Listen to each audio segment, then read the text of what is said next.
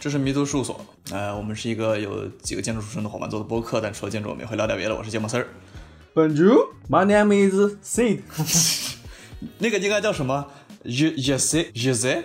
日 C，嗯，我是嘛，日 C，对对 y see？我是 Z 同学，大家好，啊，对，我们在这是应该是二十五期之后哈、嗯， 把 Z 同学叫回来很。多很多，已经录了很多期了呢，对，其实是把他叫回来救场。 我们商量了两周是吧？就是没有，还录了一次，然后也没有成功。后来一想，我一想，哎，这个 Z 同学不是毕业了吗？对吧？嗯，好像出去玩了一趟，就拉过来再唠个嗑儿。随便聊聊，这过了半年的法国生活，你是什么时候毕业的？毕业具体时间大概就是六月底了，六月底七月初的那个时候，因为还最后做展览什么的。啊，我现在状态就是刚刚毕业，今年七月七月一二号的样子结束了毕业展览，然后就没事情嘛，然后就去出去外边，呃，旅行一下，参加了一些活动，现在在一个等待工作的等待入职的时间段中。哎，你最后工作，你你愿意说吗？就是你工作最后怎么样？啊，我在我在读研究生的时候，其实有在一个独立的设计师那儿实习，对你跟我们说过，对，是上次说过的，但是他太独立了，他他太小了。啊实在是没什么前途。我我我就想去一个稍微成熟一点的事务所，然后想找一份正式的工作，啊，所以正好在就是在毕业的期间吧，在毕业做展览期间，嗯，有一个机会，有一个呃有一个公司，总之联系了我，然后我就可我就会去先去做实习，然后先做四个月的实习，然后随后可能会有一份正式的工作。啊，可以。你在做毕设的时候就已经有公司联系，他是怎么怎么怎么认识你的呢？那个人是我的，其实是我毕设的，嗯那叫什么东西啊？评陪陪审团的主席之类的。哦啊，就是评评你的毕设的人，对对对对对，是评委，是一个评委了。可以，不错，那说明你毕设很厉害。对，说明他很看好你，是不是？可能他也见中国人见的不多吧，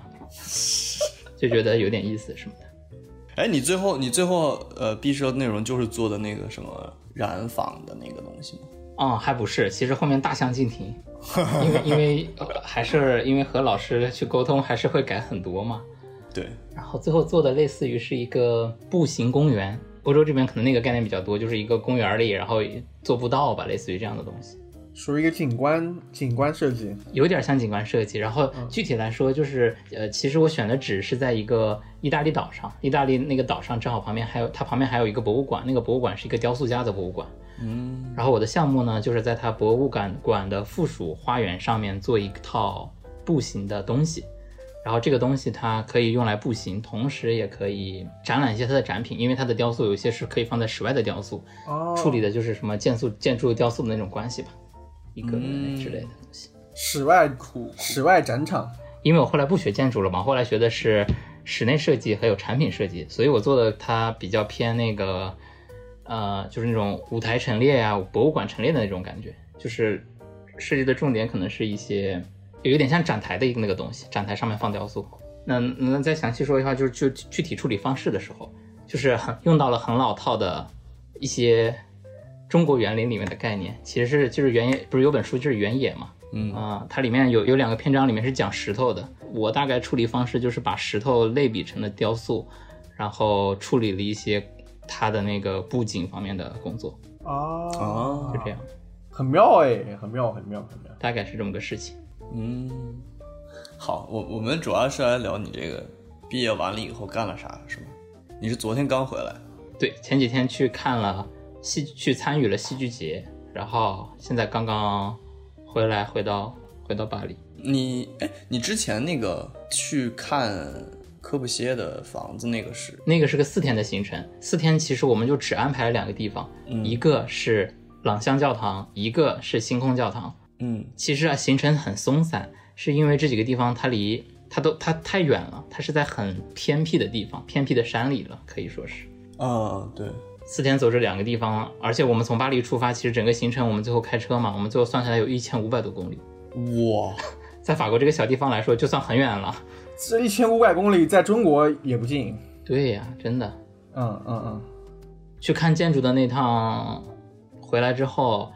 呃，过了几天就又到阿维尼翁，然后参就看这个戏剧节吧。嗯，在这个中间儿，我抽了一天，我在阿旺尼啊，我在阿维尼翁待了四五天吧，中间抽了一天去旁边一个城市，很近的一个城市，就坐车只要二十分钟的一个城市，叫阿尔勒，去看了一个摄影展。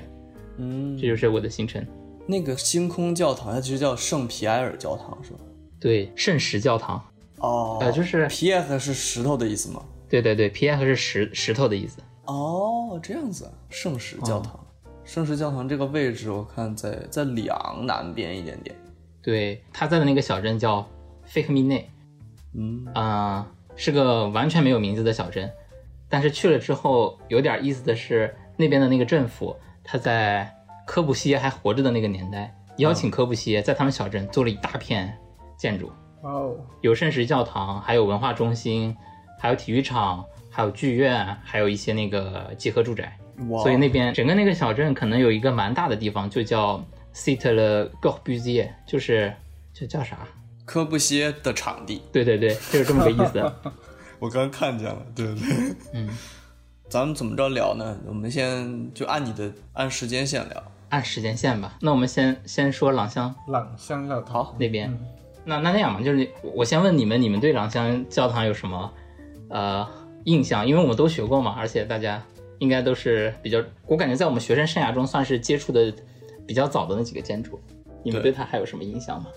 印象就是，嗯首先是科布西耶代表作嘛，然后是他职业生涯晚期的一个作品，感觉跟他早些年在世界上推行的那些工业化的理念，就是他用朗香教堂把那些东西全部推翻了，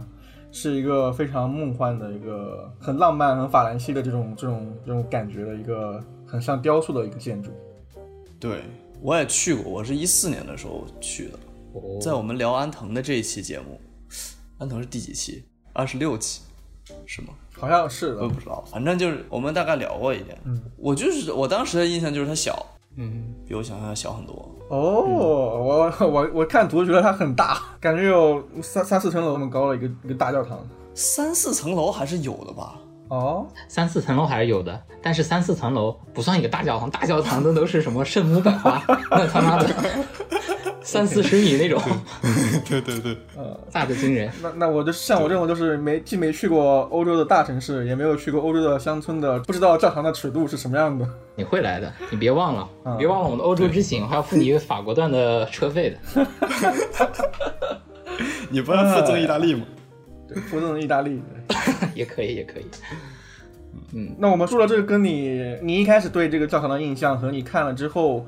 实际的感受有什么区别？呃，首先安排这趟旅行，心情还是比较好的，就心情还是比较激动的，但也没有很激动，就是觉得因为这个之前很早的时候了解过，然后嗯现在可以去看了，觉得还不错。然后去看了之后的感觉就是，嗯，觉得有意思吧，因为我之前看科布。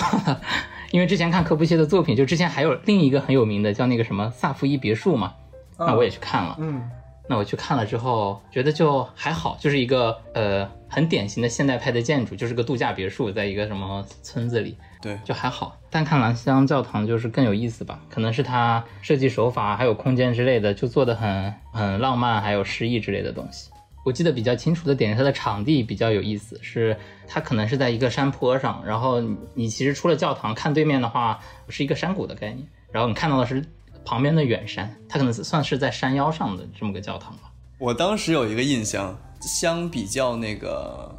科布西耶的那个房子，因为怎么说那都是五十年前、六十年前的房子。对应该是五十年代。对对对对对，所以怎么说它多有意思呢？也不会有有太有意思到哪儿去。我嗯我就这么说啊。 虽然确实是一个很棒的作品，但是我想说的是，我当时觉得它下面那个入口，那个新建的那个，那应该是伦佐皮亚诺做的吧？嗯，是它下面有一个什么修女宿舍还是什么，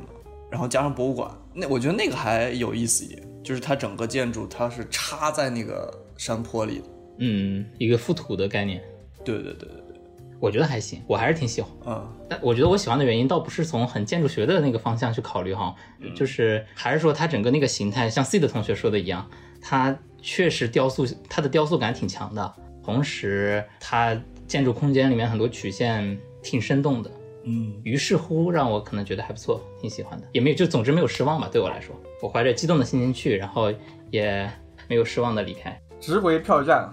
嗯，然后你就是从这个教堂，从朗香，呃，看完朗香，下一个目的地就是那个星空教堂，是吗？是的，我朗香完了就是星空，而且这两个地方开车好像距离有四五个小时。我还挺远的。嗯，挺远的，真的这边挺远我刚才其实有一点故意捧一踩一的意思，因为我觉得啊。朗香教堂跟星空教堂比，确实差了一点点。嗯，那是，虽然我没有去过，但是我看那照片真的是、哇，嗯，好，那我就来，那我就说一下星空教堂。呃， 这也是我们成型的原因。我们成型的原因是我的朋友，他说他刚开始来法国的时候就特别想去看这个星空教堂，他要他现在要回去了，所以他想要来搞这么一下。朗香教堂是我们顺便去看的，大名鼎鼎的朗香，顺便嗯，只是吃完饭随便去看一下。呃，我那我要先说，就是其实去看星空教堂要选一个很对的时间，嗯这个时间和季节有关。嗯因为呃，我发了朋友圈嘛，你在照片上看到有那个水波纹，还有那个星空，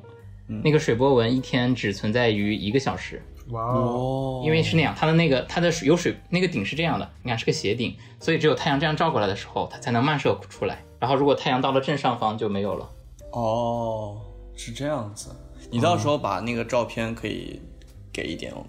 我们发出来。对，对对，我会发给你。所以我们是提前去问了时间，因为网上也查不到说这个季节最好的观赏时间是什么，然后我们就提前去问了。他说这个季节就是夏天的时候，最好的观赏时间是十一点，上午十一点的时候去看会有那个效果。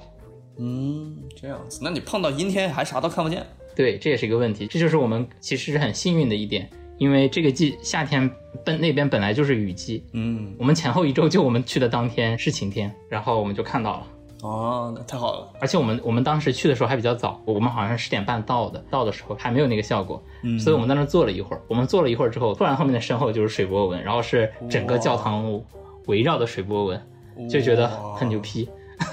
那个很那强个。水波纹是整个环绕室内一圈都能看到那个水波纹吗？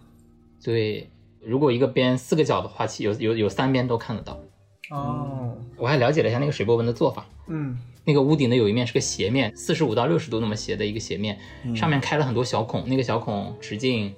十到十五公分，但那个小孔很深，因为因为教堂那个屋顶很厚嘛，嗯，深三十厘米这样子。嗯，那个孔的周围全是反光材料，就是镜面的金属材料。哦，孔本身是又拿那个实心的玻璃给堵住的，所以到了比较合适的点之后，就是阳光照到反光材料之后，反射反射反射反射出了那种效果。哦哦，它原来这样是。我一开始会以为它是在屋顶或哪个哪个面会有积水，它是靠那个，因为你有时候看在泳池里面，嗯太阳打到泳池那个水也会泛这种波纹嘛。我我真的嗯是以为它是照到积水才会有这种这种纹路，原来是它是照到特殊的材料上面，嗯，通过特殊的构造才实现这种效果的。嗯，通过的那个原理其实就是一个金属桶，一个中圆柱形的金属桶，然后那个光被反射了。我看那个图片，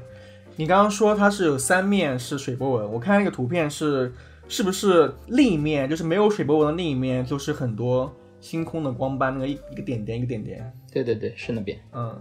嗯，大概说一下这个教堂，我我也是刚查的， 反正就就是他死之前在，他不是六五年死的嘛，他六五年的时候才提交最后一个确定的稿，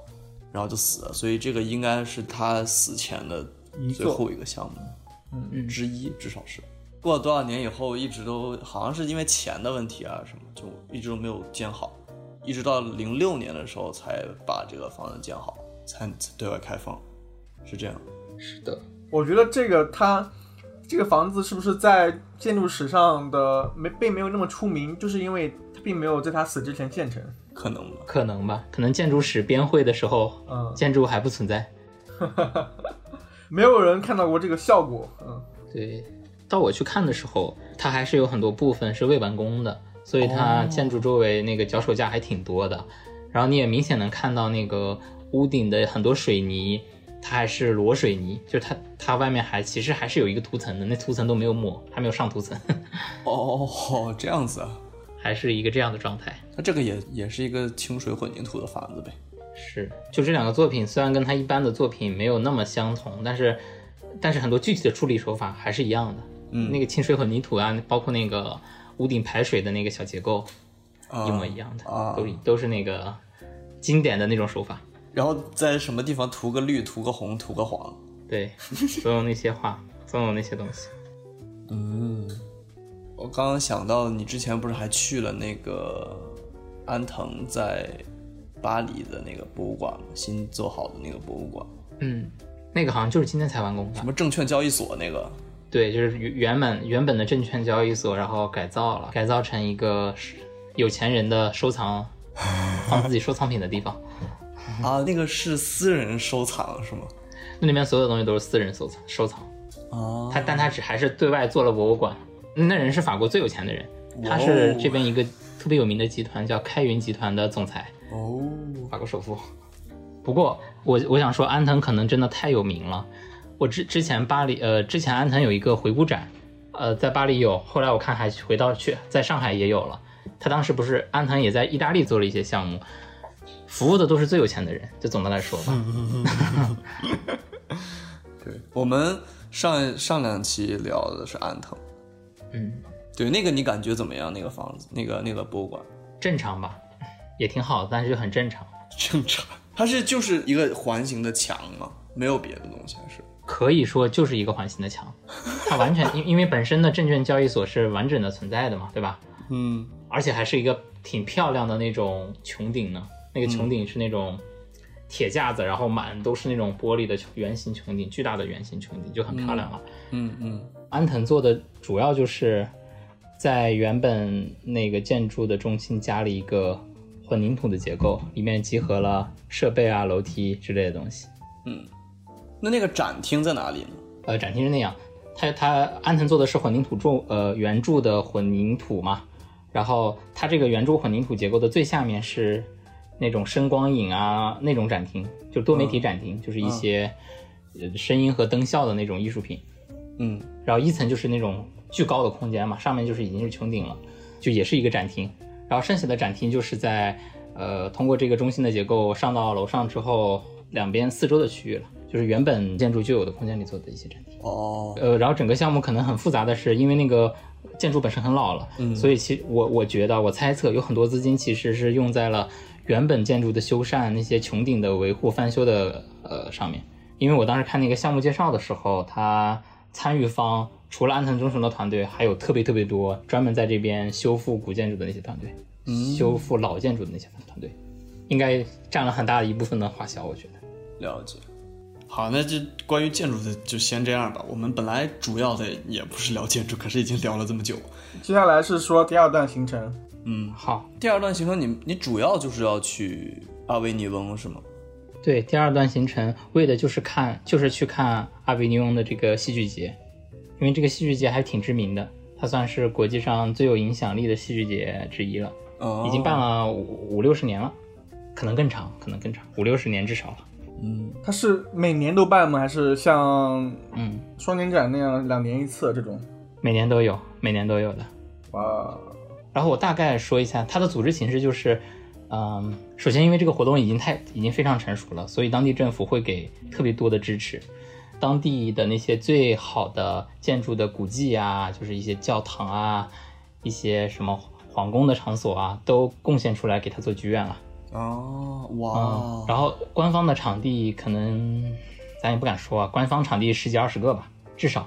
你的意思就是说，除了官方以外，还有那种自己随便搭起来就在路边演的那种？是的，就当地的戏剧氛围特别好，所以哇，官方的只是写在活动名册上的，就是你要买票啊，然后可能就是官方会选择一下嘛。但当地本身就有很多很多的剧团，这个时间点都会过来。嗯，他们宣传的方式就是在街上游走，所以你在街上经常会看到那些小的剧团穿着他们的戏服，然后给你介绍他们的戏邀请你去看他们的什么的。哦，我就是之前也是听一个播客说的，就是好像他是我记得那个主播好像说的就是好像是法国这个戏剧节，他有的是官方请演员来办那种正式的戏剧，还有的就是那种那些人并不是官方请来的，他们实际上是自自负盈亏，自己申请或者是自己找找场地，自己来搞，就是只是要把自己的东西演出来而已，是吗？对对对，就是这种形式。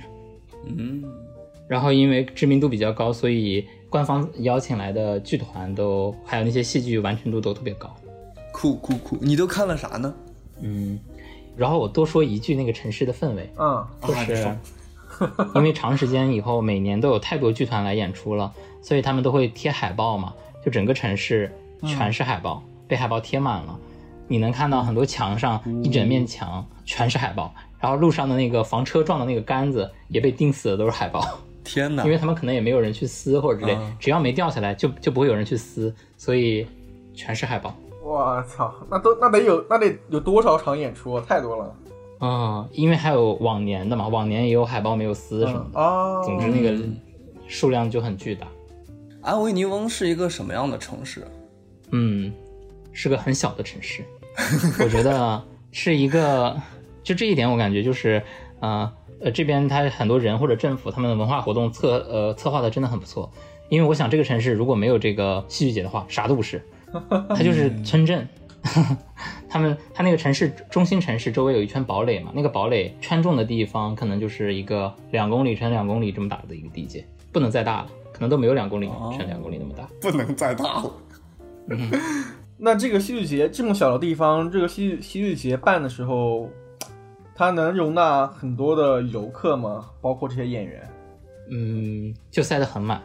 就是密度就你就会感觉到密度特别高。嗯，你你你住哪里？我我这次住还住的比较远呢，因为我去的天数比较多。啊我一想到自己囊中羞涩，我就定了一个非并不在城市中心的位置。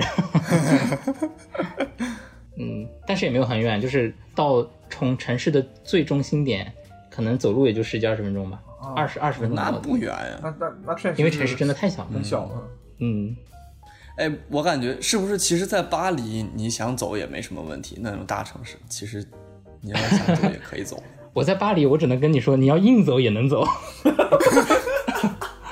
不能太小 瞧法国首都啊！对对对，因为正好前几天这边在这边在国庆，国庆那天的时候，我我我家门口封路了，因为他们要呃有车型啊，要放焰火啊什么的，所以我就得绕回我家嘛。嗯，我绕的那个区域其实只是巴黎有二十个区，我只是在我我家住的十五区这样绕了一圈儿，绕了两个呃一两个小时吧。没有车嘛，因为 好惨！还是大的。你咋不弄个那个哎 scooter？滑板车是吗你？知道，因因为因为那天人太多了，平时我会的，那天没有， 我因为大家都没车。是这样。嗯，哎，关于这个，呃，国内有一个乐队叫金鱼马戏团，是那种独立音乐人，他写了一首歌就叫《阿维尼翁》，嗯，就就这个城市的名字哦，内容跟那儿有关吗？也算有关系，因为他就是到各地采样，那他的那些声音就是他在阿维尼翁采样之后搞的一首歌哦，制作的。啊，那还挺酷的。嗯，哎，那咱们之后你詹姆斯，你能在这个节目里放放一段这个这个音乐吗？感觉可以就我觉得其实放这也没啥。嗯，可以，可以，可以，可以。我放个几十秒。对对一小段。对，放个片段之类的，对。我怎么我我要学一下那个别的节目，然后这个时候我们来放一段音乐啊，来 放。哎，我们回来了，你们觉得怎么样？好 听不？就这，其实我们没有听。音乐真不错，好听，好听，好听。好听好听。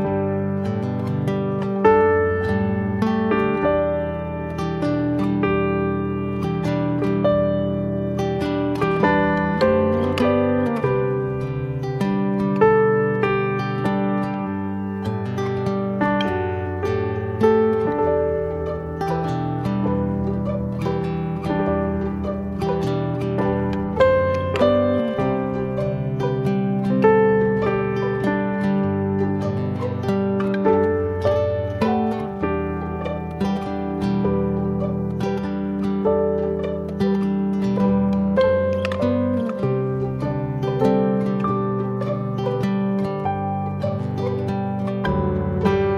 说说你看的剧呗，你一共看了多少个剧？你在那儿待了嗯，几天？我待了四天，我待了四天。其实，但我看剧的是三天，啊我一共看了，我一共看了六部剧吧，或者五部，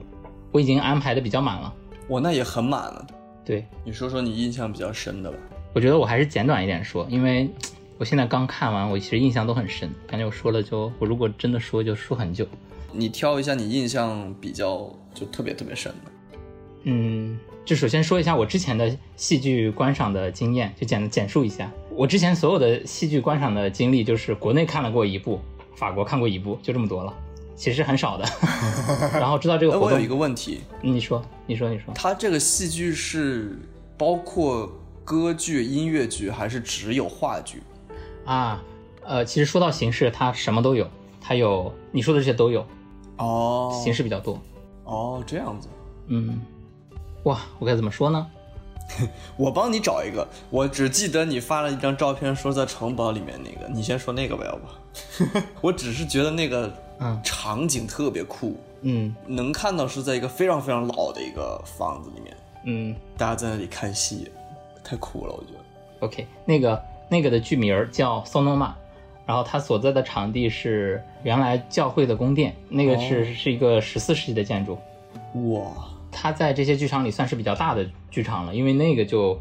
那个已经可以坐我不知道多少人，我感觉可能小一千人都能坐得下了，因为一般的剧戏剧其实只坐一点点，坐不了多少人嘛。嗯，那个剧叫什么？你再说一遍，叫 sonoma，啥意它思？这个词本身没有这个词本身没有意思。哦，呃，有些戏剧的时候，他会在他在介绍的时候会先说一句话嘛，大概给你带入一下他那个整体的感觉。然后他这个戏他写的那句话就是说，说如果有天堂的话，就是此时此地。所以它就是一个比较嗯，呃，它整个的呃作品就是一场舞蹈，呃，对话不强，没有什么对话，就是一个编舞的作品，氛围就是什么哦有点呃梦幻啊，有点超现实，所以然后也没有一个你能明显感受到的主题，它只是一个嗯、比较意识流的作品。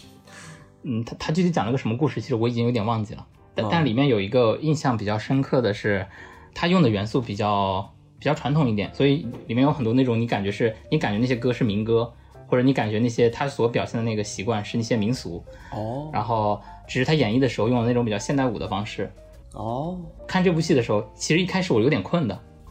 这是我这是我看这些看的五部里面最困过的一段，就是我可能有二十分钟的时候是挺困的，但是后来后来到了某一个时刻的时候，他就他那个场面一下热闹起来了，他开始敲锣打鼓了，你知道吗？然后我就我就醒了，然后戏剧本身就就就挺美的吧，挺美的，而且节奏感很好，就是音音乐什么都很好。但是当时让我想的是，我看到里面两段两个片段特别像中国的戏曲，还有那个舞狮的那种节奏感。哦，当时想的是，哎，如果我们这种就是戏曲啊或者舞狮能变得更现代化一点，应该也挺好看的。嗯，这就是我们不了解的领域了，不知道。那那我最后看那个戏也挺有意思的，就是整个的那个活动的策划很有意思。它的名字叫，呃，天空晚上和节日，它持续六个半小时。这么长，对，它是在，哎呀，它是在什么地方？我看一下，它是在也是一个老建筑了，但是那个地阿维尼方，翁大学对，它是阿维尼翁大学里面的一个场地。像我看的别的，他们都是那个剧团自己导的，就是是原创。像这个呢，它其实改编，它改编的是一个嗯哦特别有名的剧作家叫莫里埃。哦，是个十六世纪最有名的剧作家，他改编了他三部，嗯、比较有名的作品。第一部叫《伪君子》，第二部叫《嗯唐璜》，第三部我找不到中文名字，但是是一个舞曲。弹簧我就知道了，我你之前看那个《刺杀骑士团长》里面的，其实用到的就是这个弹簧。啊、是的。嗯，啊， 对，总之，他是演了之前时代的三部作品，然后每一部作品其实一百分钟，六个半小时，剩下的时间其实就是中场的休息，因为太累了嘛，因为看太久了，都是这些演员吗？ 他们都是这些演员演的吗？都是这些演员演员。我天哪，对，然后它整体活动策划很有意思，还有一点就是它第一部剧，它这个叫《伪君子》的时候，它是它的改编的部分没有那么多，或者说就是它的演绎方式是一个特别古典的方式，嗯他那个说话的语气都是那种呃字正腔圆，都是端着的调调，对，而且是很我自我感觉是很古典式的那种话剧的那种说法，哦那种发音的方式，所以导致的 就是我基本上一个字都没有听懂，我感觉。然后我是我是在看剧本，我在看剧本，我我知道在发生什么，还很长，啊！一百分钟全是对白，我天哪！我这台词得都难背。真的。但第二部的时候，他们的服装的风格就变了，就不是那种古典的装束了。但《唐璜》本身是一部呃历史背景是很老的剧嘛，但它其实是它穿的都是现代的服饰，它讲它是把它放在一个现代的语境下了，就当代语境之下。哦，有意思啊！对，最后一部又又换了服饰的风格了，特别的放飞自我，穿的那个风格就有点像《疯狂麦克斯》那种电影里面那种哦，那种哦，鬼怪啊那种东西了。嗯，哦，这都找不到词来描述这种风格。你能明显的感觉到那个节奏的变化。这第三部我看你写的是法语哦，法语怎么念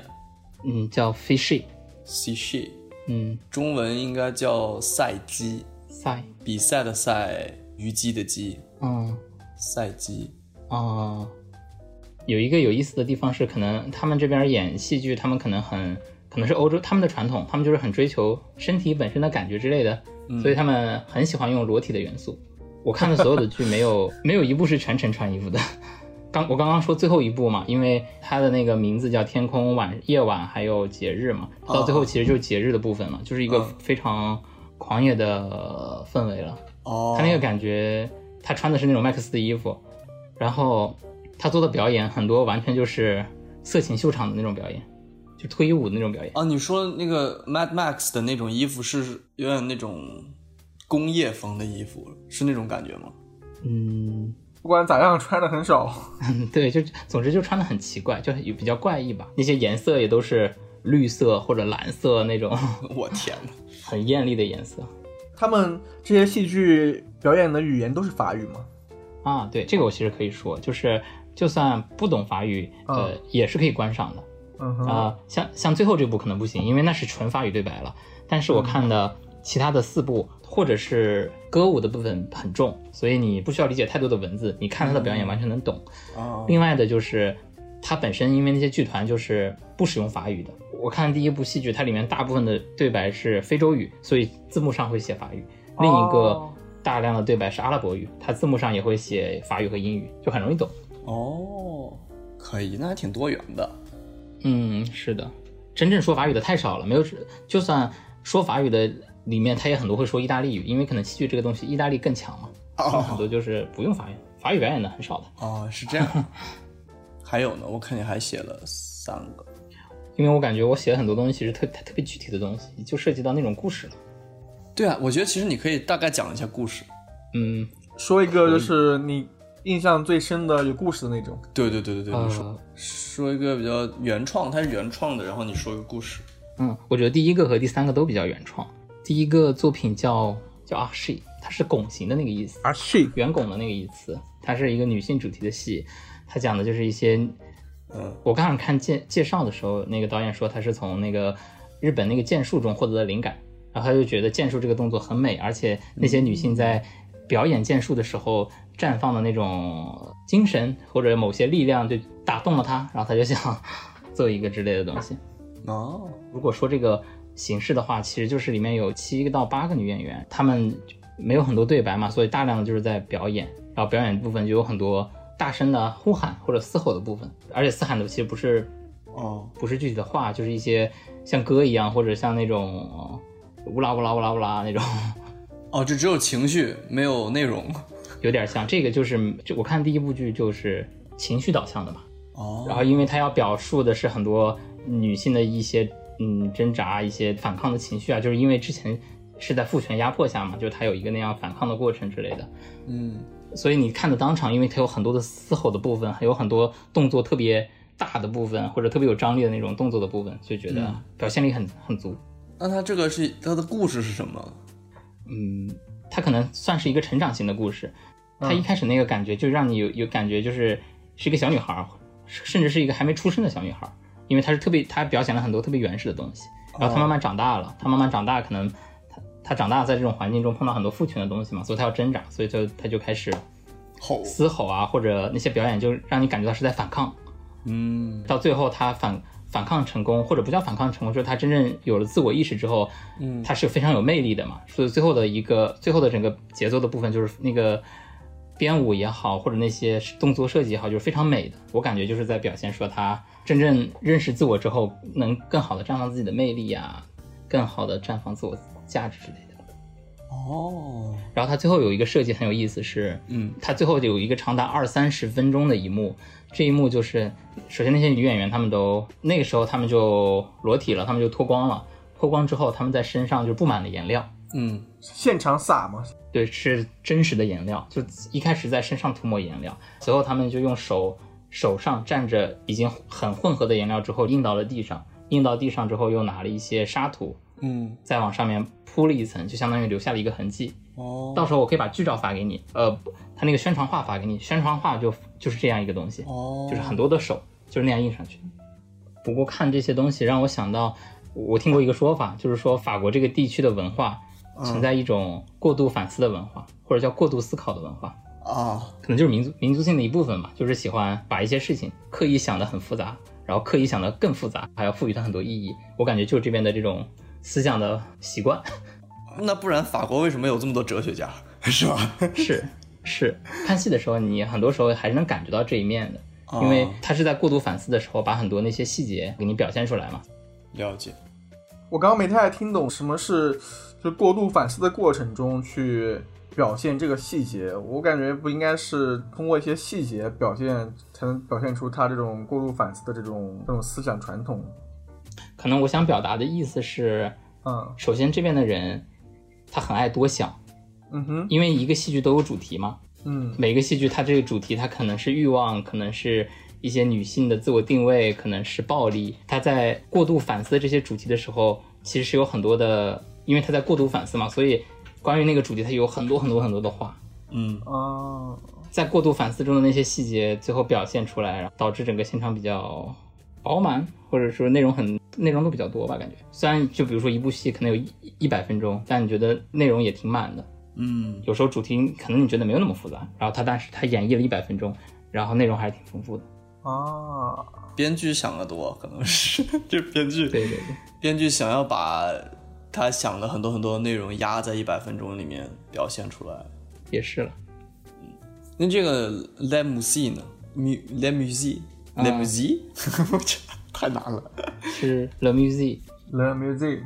是博物馆的意思吗？对，它的名字叫博物馆。它这个故事的就比较具象了，就没有那么抽象了。它讲的就是一八年、一九年有一个呃年份我不记得了的一个博物馆袭击事件，一个暴徒他在博物馆里枪杀了四十六个小孩，还有一个老师。哦哦，这个故事的背景就是，那个暴徒现在呃进了监狱之后，已经面临要审判了，嗯呃他的死刑马上就要执行了，嗯但是他从进监狱到死刑将要执行，等了已经有七年的时间了。哇，这七年的时间有一个狱警一直在陪着他，也不能叫陪着他，就是看护他、看守他。嗯这是整个的背景。然后故事具体发生的就是最后的一两个晚上，他们就开始对话或者什么。其实其实他们之间已经建立了某种感情吧，算是就是是、哦也是一个熟悉的人，哦而且那个暴徒他不是那种。不是那种刻板印象里那种暴徒嘛，就是坏到底了，就是任何都讨厌，他就是一个正常的人，它是很复杂、很立体的。对，是个很复杂、很立体的。作为一个人来说，他还是有很多正常或者是作为一个人正常人的那种那一面。是的，戏的主题就是讨论暴力和恐怖主义嘛，嗯而他最后想表达的观点其实不是那么的正确的，因为因为他表达的观点其实是就那种恶意或者说坏的部分是每个人都有的嘛。那个恶意它不是一个特别呃特别的东西，它就是我们每我们平庸平凡的每个人都有对对对对对，啊、就是那么一个东西。而且最后故事的结局是那个呃那个狱警也被影响的，就被受到被他影响，有点像《七宗罪》里你知道吗？就是《七宗罪》里最后不是、对，最后的那个死暴怒那个罪是主对角犯下的。嗯哇哇，这个很这个很深刻哦。嗯嗯哎，那其实就还挺怎么说呢？他没有，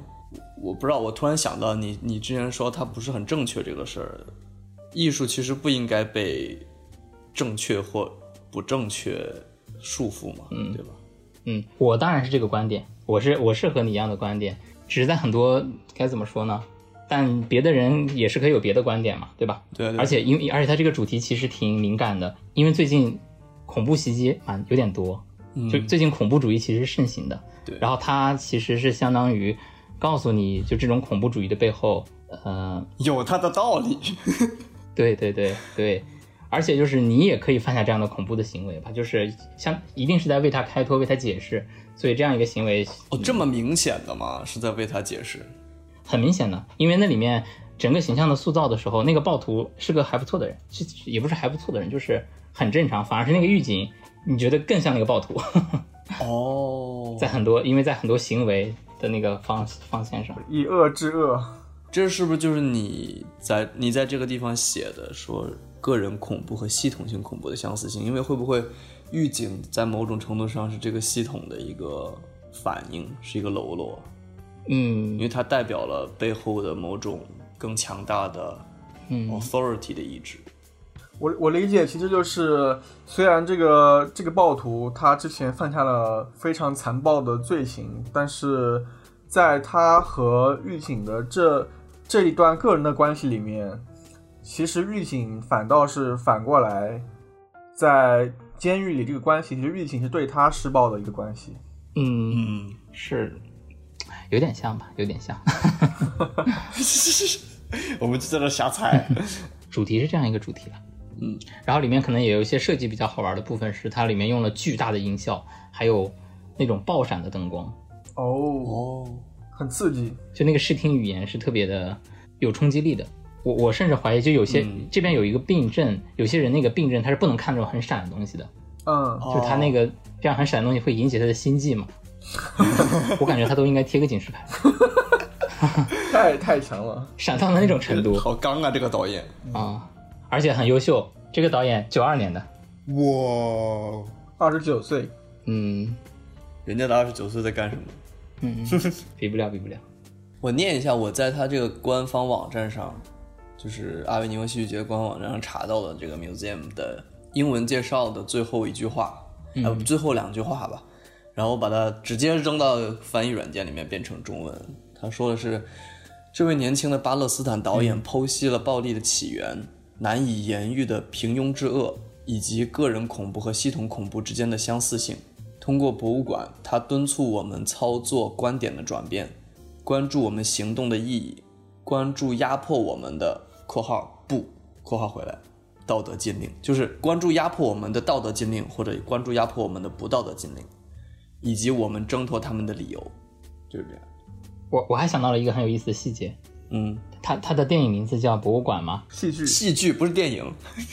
哎，戏剧戏剧名儿叫《博物馆》，嗯然后它其实有一个设定是，因为我们可以站在两几个角度去理解这个戏剧嘛。如嗯果站在狱警的角度，就是我终于交做完了这样一个差事，对吧？嗯，但其实站在那个犯罪者的角度，他在一开始他是说了他这个犯罪的动机啊之类的，嗯他的犯罪动机其实就是他觉得他犯罪是一场艺术品，他觉得他杀掉那些人的那些血就是在签署这件艺术品，哎，他又在博物馆，他在做完这件艺术品之后，他现在在监狱里待的七年，又在做另一件艺术品，对象是这个他的看护的这个人。我天哪，mind blowing！、对，它是这样一个观点。当然，它衍生这个观点之后，还有很多很多的细节，所以我说它是一个敏感的东西。我、哦你刚刚说就是这个导演很年轻，呃，你们有没有看过之前有个电影叫《爆裂鼓手嗯，我有看过。我没有具体看。》？这个电影呢，导演也很年轻，他他最后展现的，我看完那个感觉是展现的那个价值观，其实也不是很正派的，就是。呃，故事是他讲了一个很年轻的一个鼓手，他是练爵士乐的，嗯他为了要参加呃进入乐队参加表演，然后他那个老师对他进行一轮又一轮的很，PUA，相当于在整他了，就是让他一直在 PUA 这个年轻的小鼓手，整个学习和这个过程整得他很惨。当时有人评论这个电影，就是这个年轻的导演，他最开始的时候他并没有什么名气，他如果呃想要通过这个作品去。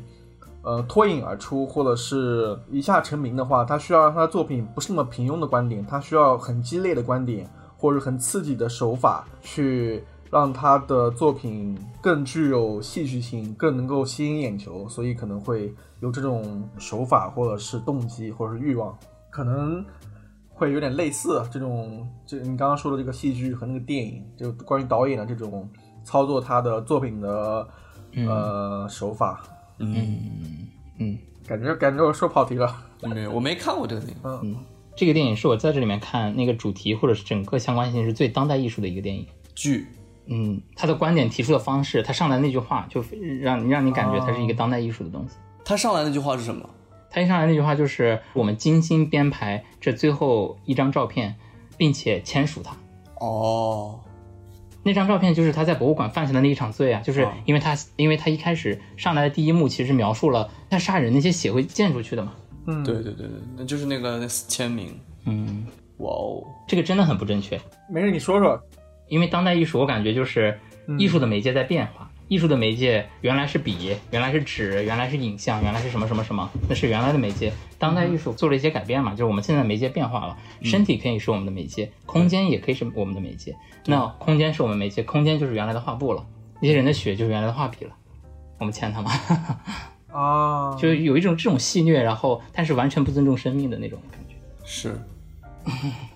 所以你刚刚说的是，其实在这个暴徒是在表演他自己的人生的艺术，是不是？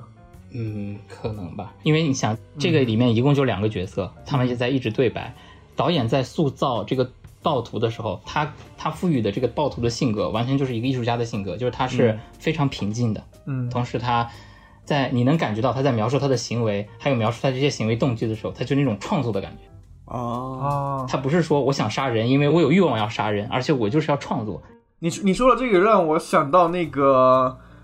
蝙蝠侠那个小丑，嗯嗯他这个小丑就是非常有创造力嘛，就是他其实到最后变成一种人性的讨论，放到那个小丑的身上。嗯。如果再多说一句的话，就是暴力本身就是一种美学，对啊，就是暴力美学其实是一个，也是一个很大的主题嘛，对吧？嗯嗯嗯， 嗯但是你把它具体去剖析的时候，其实就是非常的残酷的。像这个里面就那么多人，如果我们说暴力是美学，那么多人的暴力换了一场美学，那还是很残酷的嘛。就小丑那部电影最后一部其实是在讲小丑的身世嘛，对吧？啊对，嗯，贾昆菲尼克斯演的那个，对，那部电影最后一部电影出现之后，其实就有一种评论的声音，就是说，当我知道你的动机之后，你这个你的暴力的行为就不美了。啊，啊，我可能说的不好，大概是有这么一种观这点。样子啊，嗯，哇，那这个这个戏挺好的，内容很多嘛， 就是，不错的。嗯，行吧，我感觉我们时间差不多了，虽然 OK 好像没有来得及聊你那个摄影节，瞬节的事儿，对，那稍微说一下那个摄影节。嗯有没有值得一说的？我简单说一下，因为我我去也就去了，我我只有一天，嗯就是我相当于是临时去的，嗯然后也很短嘛去的，然后摄影节反正也是每年都办，从七月到九月底，那这个也是在城市的各个地方都有展厅，然后你去看不对一样的摄影展，这样对，今年就是有十七个展厅哦，阿尔勒在，在二乐，也是有的在教堂里，有的在公园里，总就是哇哦一些、哦呃拿得出手的建筑里面，哦，阿尔勒是不是就更小了？阿尔勒是不是有个小村子？嗯，我对阿尔勒这个城市已经没有概念，因为我真的就是看摄影节去的。我去了之后，我当时可能在那儿一共就停留四五个小时，我就我就一直在走嘛，因为我还想多看一点展馆，我就全在走，我没有没有了解这个城市。哦，好吧，这个摄影节也有一个主题吗？对，我想问呃，每个展馆有各自的主题，啊。然后有有有，因为有时候一个展馆里还有几个艺术家，就它的主题特别多，所以你真正嗯、如果很想很认真的看的话，还是可以看比较久的。嗯嗯嗯，有没有你印象特别深的一个摄影师，或者是他的某个作品？我就谈一下我看到的吧，有一个它其实是拍的朝鲜主题，嗯拍的都是朝鲜人啊、朝鲜的建筑啊那种生活方式之类的，但就很欧洲视角吧。嗯，它记录的就是朝鲜非常端着的那一面，就所有人在镜头面前都是那个，能感觉到那个照片传达的意思就是他们都是在受着监控，然后本来家里也没钱，但是就就是别人给他一件衣服，他过来演戏的那种感觉吧。哦，这样子，那确实很欧洲视角。对我感觉，我感觉摄影节非常的欧洲视角，而且它它一它有几个展馆那个主题都是都是和黑人相关的主题吧。它那个视角，我感觉啊，我的理解就是他们，呃，他觉得黑人在崛起，黑人里面也有很多时尚、很多艺术的存在。但是你看到那些照片的时候，那就是完全就是白人视角，欧洲人觉得艺术或者时尚的感觉，然后穿到了一个黑人身上，对， 他就只是那个人是黑的，和黑人本身没有联系，哦，嗯，但他还是命名了，他给那个照片集命名的还是什么黑新黑人浪潮之类的， New Black Vanguard，然后可能在这里面我唯一喜欢的其实都是跟风景相关的 创作了，没有那么些意意识领域的东西，对，真的你是没有那么多意识领域，就是和自然相关的主题，我还是纯粹的美啊。对，行吧，嗯，我们就这样吧。好再的，次跟随 Z 同学感受了一波法国最前端的艺术之旅。一些文化活动， Z 同学现在是时尚文化男孩，文艺男孩。嗯，来找我，我带你玩儿，好嘞，带你去玩儿，带你去看，我们上次录的时候是什么时候？有点早呢，冬天。十一月啊毕设题目都没有呢，毕竟。那时候我还没养狗呢。对，因为现在过了半年还是没见着，哎，真是啊嗯嗯嗯，但我随后就要准备工作什么的了，所以你就来找我，你什么时候入职啊？ 八月底，八月底入职。哎哎，呦你我俩天时间差不多。差什么不多，差得多我。感觉工作之后应该，嗯，嗯，因为你上学的时候有时候就要熬夜或者什么，工作之后可能那个时间就比较平均了。你就算你来找我玩，我们可以晚上出去逛，也可以请假吧？对对，当然可以。哦，记得要不要快点请假？我我觉得下最快应该是你们俩坐一块儿，然后我跟你们网网络聊天。 那也还不错，希望你工作之后还是有这么多丰富的艺术之旅，应该会的。哎，我肯定会的，不然我在这工作干啥？你这边工作钱也赚不到， 不就是吗？对呀、就是想多在这边再停留一下。好吧，先这样吧。 OK，嗯，感谢 Z 同学，感谢感谢感谢这同学，那我们要说结束语吗？还是没有这个结束东语西就是拜 拜。节目结束啦，拜拜拜拜拜拜。 Take my hand.